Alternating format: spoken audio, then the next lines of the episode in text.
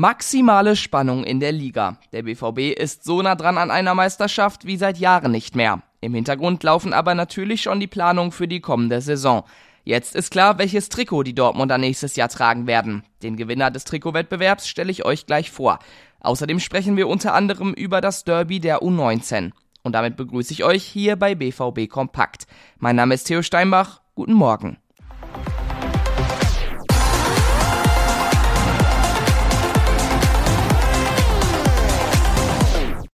Der Wettbewerb Design Dat Ding war ein echtes Novum. Zum ersten Mal konnten Fans selbst das Heimtrikot von Borussia Dortmund designen. Über 30.000 Ideen kamen beim BVB an.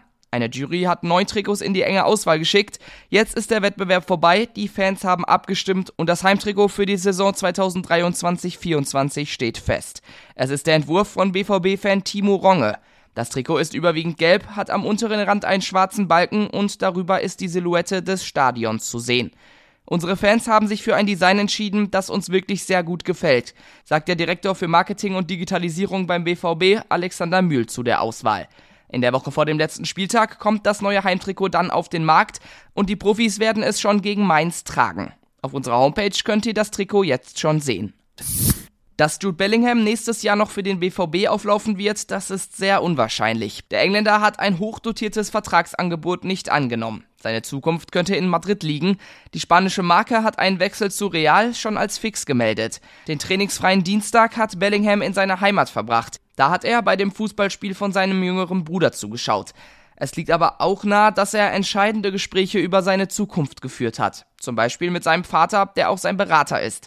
Vielleicht hat er ja auch eine endgültige Entscheidung getroffen. Dass er noch einmal beim BVB verlängert, wird zumindest immer unwahrscheinlicher. Jamie Bino Gittens hatte in seinem jungen Alter schon echt viele Probleme mit seinen Schultern. Jetzt der nächste Schock.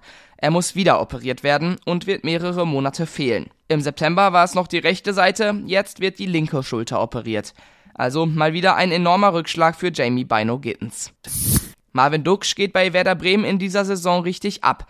Der Stürmer hat schon zwölf Tore und sechs Vorlagen gemacht und ist mitentscheidend für die gute Ligaplatzierung der Bremer.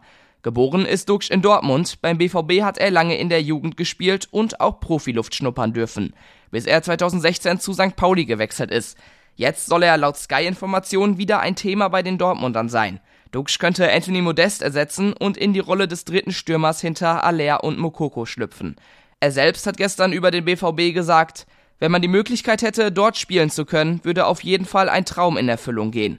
Die Frage ist, wie viel er kosten würde. Seine Ausstiegsklausel soll bei 7,5 Millionen Euro liegen. Und ob der BVB das für einen knapp 30-jährigen Rotationsspieler zahlen würde, ist schon fragwürdig. Die U19 des BVB ist aus dem Westfalenpokal ausgeschieden. Und das im Derby. Gestern Abend hat das Team von Mike Tullberg im Halbfinale gegen Schalke 04 gespielt und 3 zu 0 verloren. Damit ziehen sie nicht ins Finale ein. Schalke trifft da auf den SC Paderborn. Wir sind durch für heute mit BVB Kompakt. Ihr könnt natürlich alle wichtigen Infos auf unserer Internetseite nachlesen. Da habt ihr mit einem Plus-Abo Zugriff auf alle Inhalte. Lasst doch sonst auch gerne mal eine Bewertung und Feedback für unseren Podcast da. Darüber freuen wir uns immer sehr. Ich bin damit raus. Morgen hören wir uns genau hier wieder. Bis dann und tschüss.